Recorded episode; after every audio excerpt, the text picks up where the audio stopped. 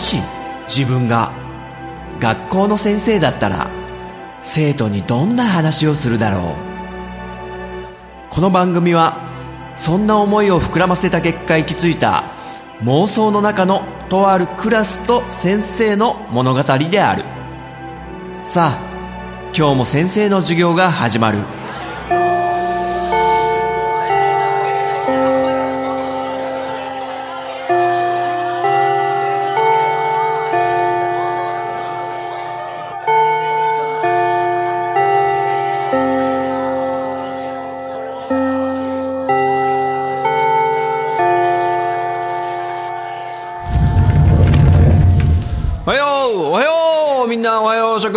い席ついた。お？無名。なんか色紙持ってるじゃん。どうしたのそれ？あ部活の先輩にああ引退するからみんなでね寄せ書きしてるんだ。あ無名優しいね。あ先輩のこともね大好きだったんだね。喜ぶよ先輩。そりゃみんなに書いてあげたら。あ、留学するってことか。違う、どっか海外に？ん？違う駅に行く。駅？あん、まあちょっとよくわかんないけど、無名の言ってること。まあいいや。ね、先輩にそうやってね、引退するっていうのはね、あるよね。まあ追い出すみたいな言い方するけど、先輩を。あの、嬉しい、嬉しい意味を込めてのね。引退ね。今年もなんかプロ野球選手とか結構ね、スポーツ選手が引退するみたいな話前もしたけど、ね、先生の同い年の選手とかがね、引退すると、ちょっとこう、自分の年を感じるよね。昔は、高校野球の選手がすごい年上に見えたのに、いつの間にかね、こう、年下になり、いつの間にかね、こう、アダルトビデオの女優さんも年下になり、みたいなね。あ、ごめんごめんごめんごめん。椎名そんな下げすんだ目で見ないでくれよ、先生よ。まあ、引退はね、何をやっててもあるしね。うん。そういえば最近テレビで、なんか、最後の一言みたいな、特集みたいなのやってて、まあ、スポーツ選手の引退前の一言だったり、あとは、ある偉人の最後の、もう、亡くなってしまう前の最後の一言だったり、まあいろんなのがある中で、ちょっと面白かったのがあったんだけど、それはね、プロレスラーの米山香織さんっていう方のエピソードなんだけど、知ってる？米山香織さんって。知らないよね。いや、先生も全然知らなかったんだけど、で、その米山香織さんが30歳になるってことで、で、女性としてこれから、あの、結婚もして子供も産んで育てたりとか、そういうことを考えると、もう30で引退って思って決意して、で、それを表明して、で、12月のね、クリスマスぐらいがもう引退試合ということで、で、それまで発表からもう3ヶ月ぐらいだったのかな。で、発表してから、もう引退まで何連戦かするみたいな感じで、もう引退、引退と、ちらつかせて、こう、お客さんもやっぱいっぱい来るわけじゃないですか、こう、もう見納めだと、米山香織は。で、いよいよ、最後の12月のクリスマス、で、その引退試合に、残念ながらね、米山香織選手は負けてしまうのね。まあ、最後はね、優秀の美で飾りたかったけど、逆に、引退試合だからって、そんな勝たせねえよっていうのがちょっとリアルでいいなとか思ったんだけど、まあその試合の映像を見て、で最後に、えー一言、もう皆さん本当ありがとうございましたって、もう涙ながらですよ、米山香織さんが。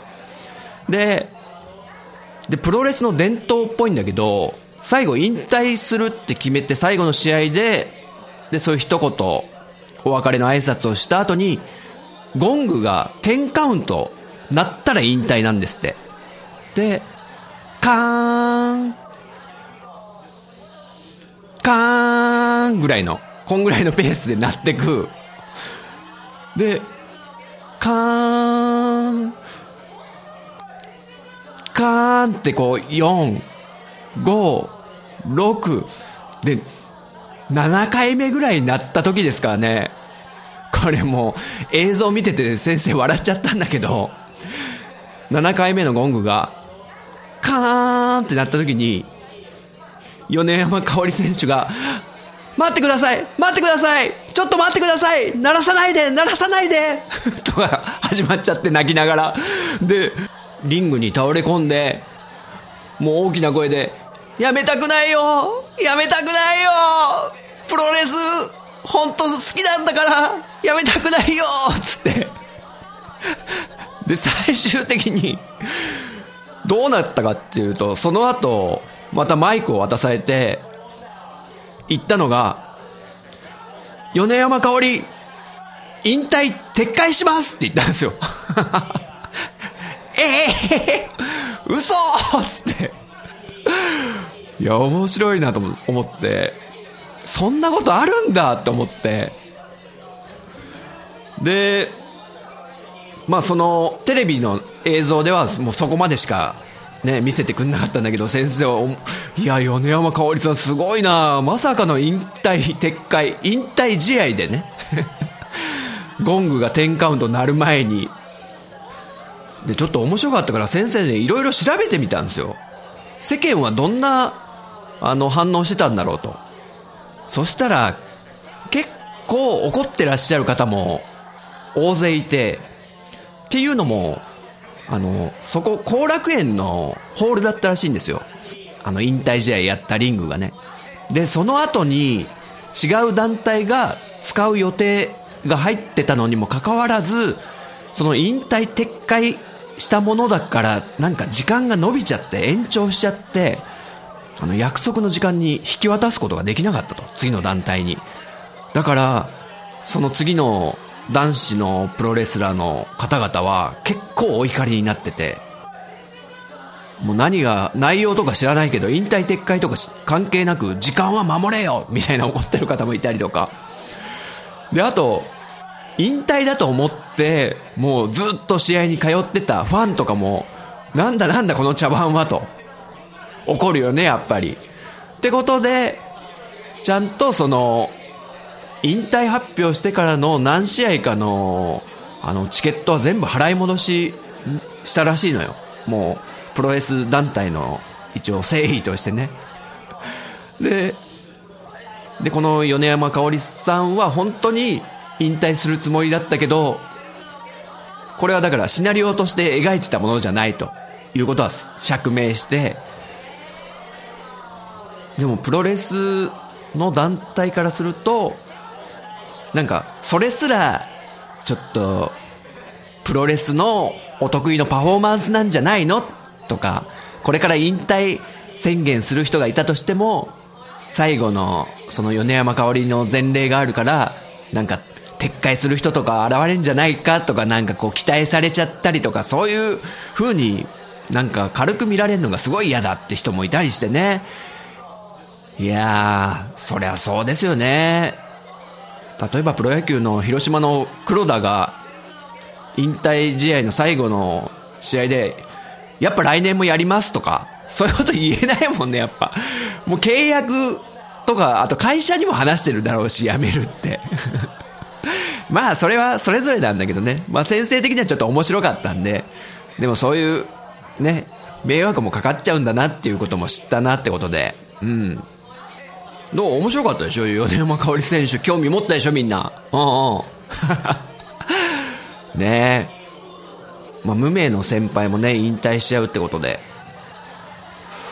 ちなみにその、色紙とか持ってるけど、それってやっぱ100均とかで買った？あ、100均。今ね、いや、100円ショップはすごいよね。全然話変わっちゃうけどさ、なんか、100円ショップでこれ便利だよっていうもんとかってなんかない？おスメラギ。うん。あ、突っ張り棒。はいはいはいはいはいはい。あれは便利だね。あの、要はちょっと長さを、こう、ねじねじ回すことで変えられて、で、二つの空間を突っ張らせて棒をつけて、そこにハンガーかけたりね。やるやる。先生もすっごい使ってる。でも、絶対的じゃないよね。たまに、あんま大事なものとかをかけて置いたりすると、落ちたりするから気をつけてね。先生ちなみに、あの、外付けハードディスクを、こう、自分のね、机の裏側にね、突っ張り棒を貼らせて、その、そこにハードディスクしまったらこれ、めちゃくちゃスマート、全然見えないし、かっこいいんじゃないかと思ってやったら、バーンと落ちて、いきなり。危ねえ危ねえと思って、ハードディスクはもうね、大事なデータ入ってるから、そういう大事なもんはね、やんない方がいいからね、突っ張り棒。もうちょっとしたものとかね、使うようにした方がいいから。他になんか100円ショップでなんか便利なもんとか、あるかな？えー、太田、なんかある？うんうんうんうんうん。あ、結束バンドね。これも約束だよね。結束バンドは、こう、なんだろうな。よく、えー、っと、手錠の代わりにこう犯人を縛っておくものとして、プラスチックのバンドでこう、返しがあるもんだから一回通すと戻らない、もう緩むことがないっていうね、あの結束バンドが100円ショップでね、売ってるから、あれも便利でね、ちょっとしたもんをくくりつけるときとかね、うん、なんか二つのものを、例えばさっき言った突っ張り棒に、なんかカゴを取り付けたりしたいなと思った時にも、その結束バンド何個か縛って、キュッキュッキュッってくっつけちゃえば、ね、即席の収納出来上がりって具合でね。便利便利。あれちなみに結束バンドね、インシュロックっていう名前があるんですよ。正式な。昔はね、ホームセンターにしか売ってなくて、うん、先生がなんか現場仕事とかしてた時に結構買ったりしてたんだけど、今100均で買えんだもんなね。普通の工具とかも買えるよね。ペンチとか、ニッパーとか、トンカチとかね。そうそうそう。あと巻き尺とかそれも全部買えちゃうから、なんか100均って結構、奪っていくよね。シェアを。まあ、僕たちとしてはまあ、便利でいいけどね。あと、なんかあるかなお、八神。なになにグルーガン。はいはいはいはい、知ってるよ、グルーガン。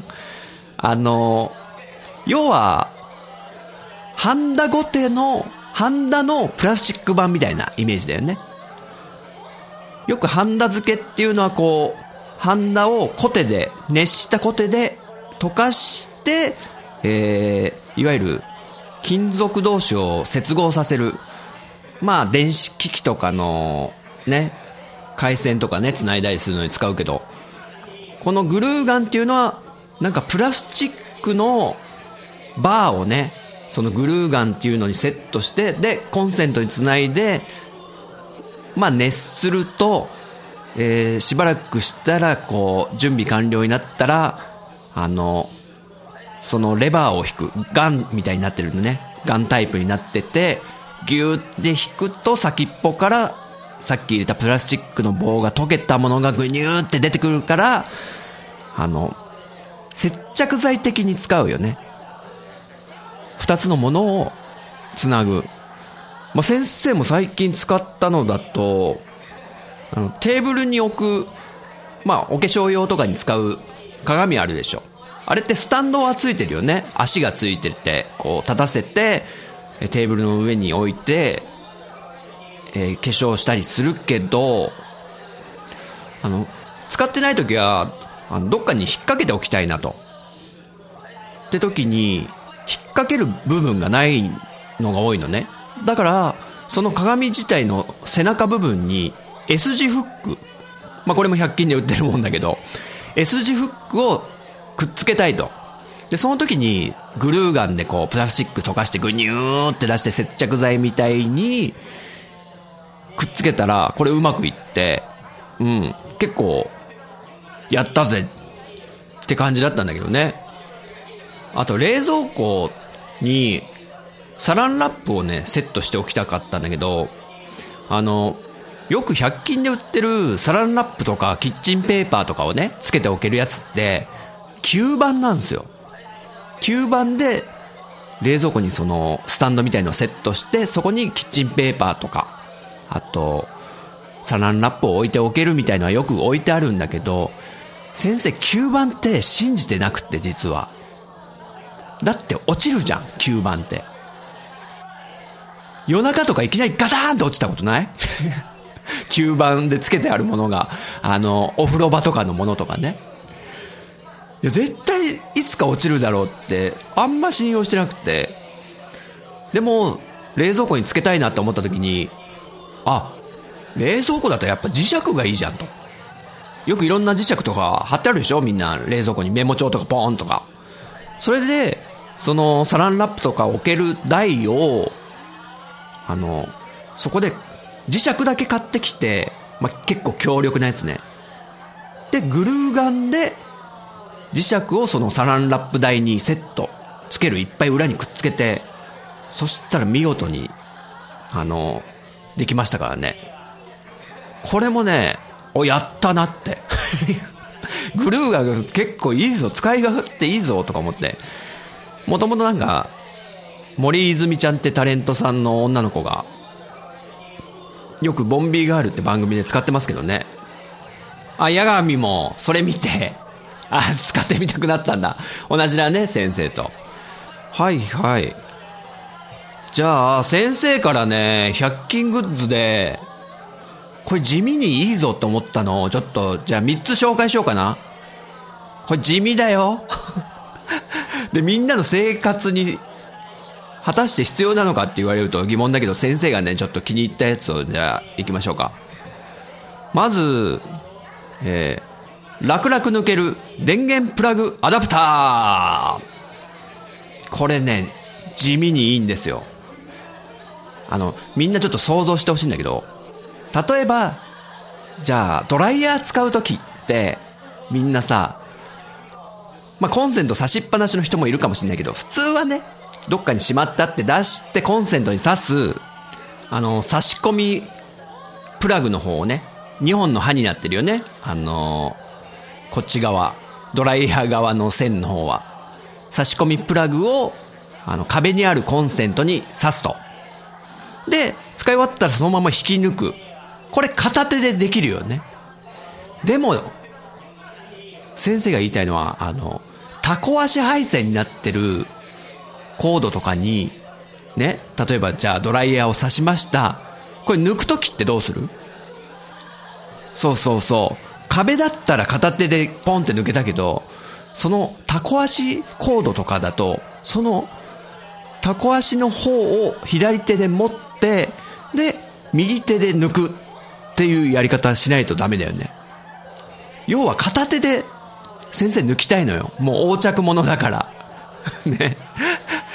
って時に役に立つのが、えー、この先ほど言った楽々抜ける電源プラグアダプターってやつなんだけど、これ何の変哲もないですよ。ただ、その差し込みプラグ、2本の刃の部分に刺して、ちょっと黄色いプラスチックのものなんだけど、その先にまた差し込みプラグがついてんのね。で、えー、その延長された差し込みプラグの部分を片手で持って、ボタンがついてんだけど、そしたらポンって外れるようになってんの。あの、テコの原理で。つまり、タコ足配線とかでも、そのボタンさえポンって押せば、えー、テコの原理になってるから、クーニュって抜けるわけなんですよ。この楽々抜ける電源プラグアダプターっていう、まあ、ダイソーで売ってるんだけどね。他のとこにも売ってるのかちょっとわかんないけど、これ地味にいいんですよ。まあ、無理やりなんか引っ張ったりしてもいいかもしれないけど、例えば、先生は、あの、MacBook 使ってて、その電源もちょっと差し替えたりするときに、あの、やっぱ雑に扱えないじゃないですか。高いものだから。でもいちいち左手でタコ足持って右手で抜くってのが、これがめんどくさくって。ねだからワンタッチで抜けるやつをわざわざ100円で買ってきてつけてあると。他にも、あと、携帯のね、あの、スマホの電源とかも、それをつけてあったりするんでね、先生。もう、めんどくさがり屋なんで、本当に。これちょっとおすすめです。もし知らなかったら。ダイソーに売ってるのね。楽々抜ける電源プラグアダプター。で、あと、もう一個、二つ目が、これまた地味なんだけど、でもすげえって思ったんで、先生。あの、吹きこぼれ防止のグッズ。これ正式な名前がなんかバラバラなんだけど、ダイソーではコトコトくんって言うらしいんだけど、あの、よくね、鍋で、麺を茹でてる時に、ちょっと油断すると、バーって吹きこぼれるじゃないですか。なんか沸騰しちゃって、で、ガスの火のとこまで、こう、お湯がいっちゃって、ピーって止まっちゃったりしてね、火が消えちゃったりとか、吹きこぼれたことによって。で、この吹きこぼれ防止の、まあ、ダイソーではコトコトくん、他のとこではなんか不思議くんとかいろんな名前があるらしいんだけど、これなんか、大きさがね、うーん、なんだろうな、なんかグレープフルーツとかを絞るときに、ぐにゃーって絞る、絞り器とかあるじゃん。あんなような形してる金属の物体なんですよ。ちょっと円になってる。うん。まあ、絞り器だったり、あと、まあ、ちっちゃい灰皿みたいなね。まあ、そういう形してるんだけど、それを、あの、鍋の、お湯を張った鍋の底に沈めておくだけで、あら不思議。そのお湯でスパゲティとか茹でても吹きこぼれないんですよ。これ不思議だよね。ちょっと仕組みとか調べてないんでわかんないけど、なんか、えー、鍋の底から空気が直に上がってくるのを、なんか散らしてるみたいだね、その物体で。吹きこぼれ防止くんで、コトコトくんで。これが地味に好きで、だって、目離しておけるし、強火にしておけるんだもん。普通だったら火加減とか、調整しに行かなきゃダメじゃん。それも先生やっぱめんどくさがり屋なんで、で、結構料理とかもするんで、これ買ってからね、ストレスが一つ減った。本当に。これね、料理をする生徒、みんなに使ってほしい。本当100円ですから。いや、劇的ですよ。えー、そんなん知ってるよ、もう、とっくに使ってるよってね、人ももちろんいると思うけど。先生もね、知っていながらなんか、ついつい忘れてずっとダラダラずるずる来ちゃったんで、うん。はい、吹きこぼれ防止ね。はい、じゃあ3つ目なんだけど、えー、3つ目は、くねくねコードっていうもの。これ、キャンドゥで先生見かけたんだけど、まあ他のとこにも売ってるかな。で、先生、このくねくねコードを何に使ってるかっていうと、あの、パソコン周りのコードの、えー、落下防止に使ってるのね。どういうことかっていうと、あの、ノートパソコンを机で使ってたりした時に、まず電源コードが刺さってて、あと USB ケーブルも何本か刺さってたりするよね。で、あ、ちょっとノートパソコン移動させて違うところで使おうって時に、全部コードをじゃあ外しましたノートパソコンからカシカシカシと外してった時に、普通、どうします？そのコード外したら、あの、落下しますよね。普通に机の上に置いておいたら落下しちゃったりとか。だからどっかに引っ掛けておいたりしておきたいじゃないですか。まあよくあるのがちょっと重しを乗っけてみるとかね。また机に戻ってくる時のために。でもそうじゃなくて、このくねくねコードは、あの、いわゆるその USB コード、電源コード、イヤホンコードのスタンドみたいなものになるんですね。なんとなくイメージ分かったかな。まあ落下防止になるんですよ。滑り止め防止。で、このくねくねコードは、どういう形してるかっていうと、あの、カールコードの形してるんですよ。電話機の、えー、コードレスじゃない電話機の受話器にコードが繋がってるじゃないですか。親機と受話器が。で、そのコードが、いわゆる渦巻いてますよね。くるくるくるって。で、伸縮自在で、で、スプリングみたいな感じだよね。渦巻いていて。うん。で、この、キャンドゥで売ってた、くるくるコードっていうものが、まあ、そのカールコードの形をしつつ、針金状のちょっと硬い感じで、でも手の力で自由に形を変えられる。なので、ノートパソコンの横にちょんって置いておくと、えー、そのカール、カールしてる隙間に一本ずつケーブルを挟み込めるんですね。電源ケーブル、USB ケーブル、イヤホンケーブル。なので、これに挟んでおけば、まあ、外した時にね、えー、パソコン本体からケーブルを外した時に落下するという現象が防止できると。これがね、便利なんですよ。でも、あんまこうやって使ってる人って見たことなくて、これ、先生、もうなんかいい方法ないかと。安くって。お手軽で。それで行き着いた技なんだけども、ちょっと伝わったかな？これ難しいな。えー、えー、キャンドゥのくねくねコードね。くるくるって言ってた、言っちゃってた感じもしたけど、くねくねコードなんで。というわけで、先生が重宝してる100均グッズで紹介した3つ、楽々抜ける電源コードアダプターと、煮こぼれ防止のことことくん、そして、えー、PC の電源ケーブルなどの落下防止に、くねくねコード。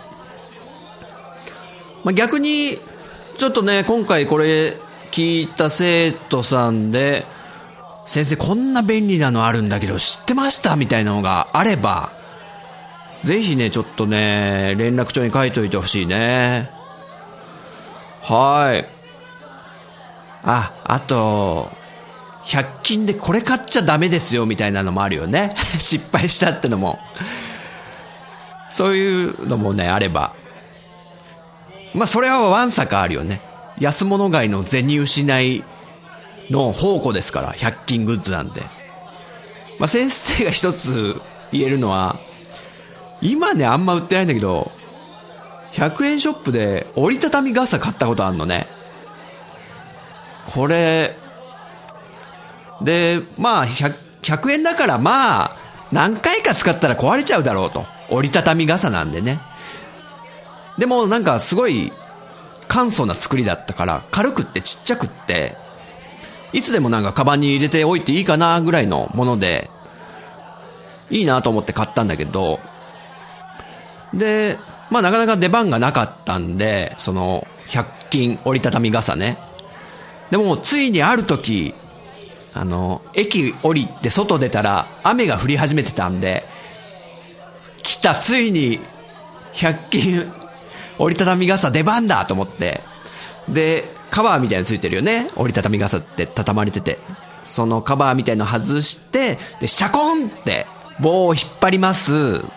えー、手で持つ部分をシャコンって引っ張って、で、縛ってあるこのマジックテープでくっつくっついてたりするようなやつをプチって剥がして、で、バサッと広がったってとこで、初めてこう、棒、手で持つ部分とこう、広がる部分のとこを持ってギューって広げていくよね。折りたたみ傘も。まあ手動なんで。で、さあ、つい出番だ、折りたたみ傘よと。で、あれ？ちょっと硬いな、開かないぞと。あれ？ちょっとやっぱ100均だからなんか、ねえ、作り悪いなとか思って、うー、よいしょ！ってガッて開いたら、ポキって。いきなり折れてさ、嘘！とか思って、その、広がる部分の、あの、よく、風吹いたらポキっていっちゃう部分ですよ。あの、細い8本ぐらいね、えー、四方八方に広がってるような、あの部分がポキっていきなり折れて。さすが100円だと。っていうことがありましたんでね。もう今売ってないけど、もうよほど評判悪かったんでしょうね。折りたたみ傘はね、売ってないと思うんですよ、100均で今。多分。はあ。あ、すごい。こんな話で30分くらい経ってる。はい、やるよ、授業。はい、スメラギ教科書49ページの、戦術予報士の歴史から読んでくれる？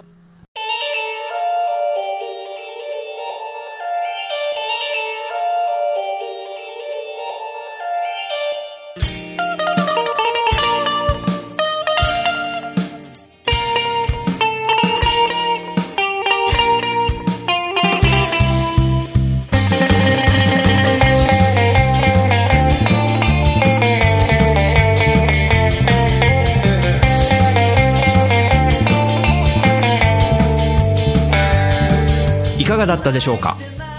この番組は私陣太が先生風に生徒に語るスタイルとなっています。気に入ってくださった方はポッドキャストでご購読ください。iTunes ストアのレビューで評価していただくと励みになります。人学 Twitter アカウントのフォローもお待ちしています。人学では番組をお聞きになっている生徒さんのメッセージをお待ちしております。Twitter ハッシュタグカタカナで人に漢字の学ぶで人学と書いて投稿してください。私が先生視点で受け答えさせてもらうことをご了承ください。現時点ではメールアドレスお便りフォームブログコメント欄は開放してません。長文の熱いメッセージの場合は Twitter の人学アカウントか人太アカウントに直接 DM をお送りください。それではまた次回の授業でお会いしましょう。さよなら。て心徐々に近づけ。惹かれ惹かれ乙女よ恋と申して